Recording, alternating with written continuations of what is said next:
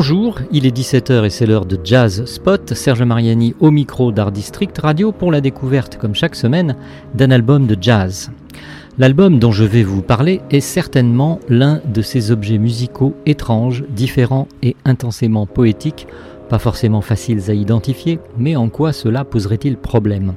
On pourra encore demander est-ce un album de jazz? Mais je ne suis pas seul à penser que la circonscription du jazz dans les limites dessinées par Hugues Panassier et ses disciples ne correspond plus à la réalité depuis un certain temps déjà. Intéressons-nous donc à cet objet intitulé Arashiyama. Le Japon est source de son inspiration et l'instrument de son incarnation est le basson, celui de Sophie Bernado.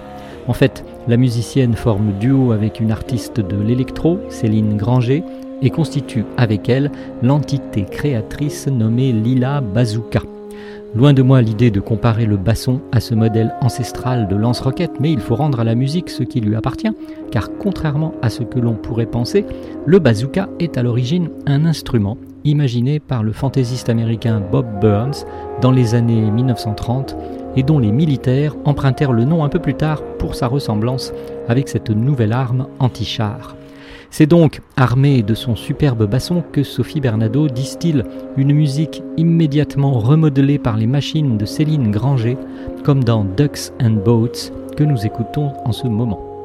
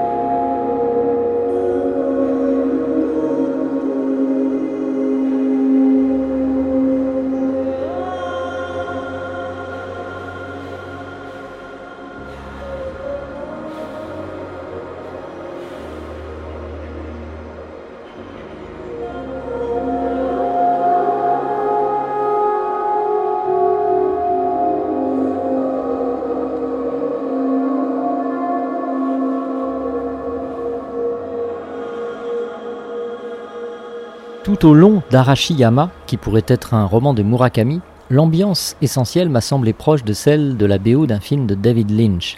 C'est dire si l'étrange est puissant dans l'imaginaire de Lila Bazooka. En général d'ailleurs, on est plutôt comme dans des séquences de films, il y a des voix off, des sons du quotidien, des transports en commun surtout.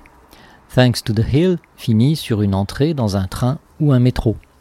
Ces ambiances relient souvent comme un bourdon une composition à la suivante. C'est le Japon qui donne le ton et inspire nombre des onze titres de l'album. Un album qui, outre les multiples possibilités offertes par l'électro, utilise également les techniques du field recording, autrement dit l'enregistrement dans la nature ou le mixage des sons de cette nature, celle des parcs et des jardins des temples de Kyoto ou de Tokyo, avec ceux émis par les instruments. Nous avions déjà évoqué cela pour un album solo du saxophoniste punk Lionel Martin. Lila Bazooka sublime le genre dans ses estampes musicales. L'usage des voix aussi, seul ou en mode choral, spectral parfois, amène sur un genre de chanson, Come to Me ou Come to Me, étant, si je le prononce correctement, le nom du riz cru en japonais, chanson qui n'est pas sans faire écho au style hybride de Björk. Avec I Keep Lifting My Head, on serait plus proche de Laurie Anderson. Quant aux Ducks and Boats qui clôt l'album, il m'a paru nous transporter dans les climats cérémoniels d'un motet médiéval. Mais c'est bien d'une musique d'aujourd'hui qu'il s'agit ici, où les machines électroniques de Céline Granger accueillent dans leur programmation délicate le basson et la voix de Sophie Bernado comme l'orgue à bouche appelé Sho, joué par Ko Ishikawa. Et l'album des deux magies musiciennes ou musies magiciennes de Lila Bazooka en expose les nombreuses facettes comme il nous invite à une fascinante déambulation, l'éclat d'une pluie fine sur le papier de lampion rythmant le bruit feutré de nos pas dans un Japon hyper réel. C'est avec la composition Thanks to the Hill que nous allons clore cette émission.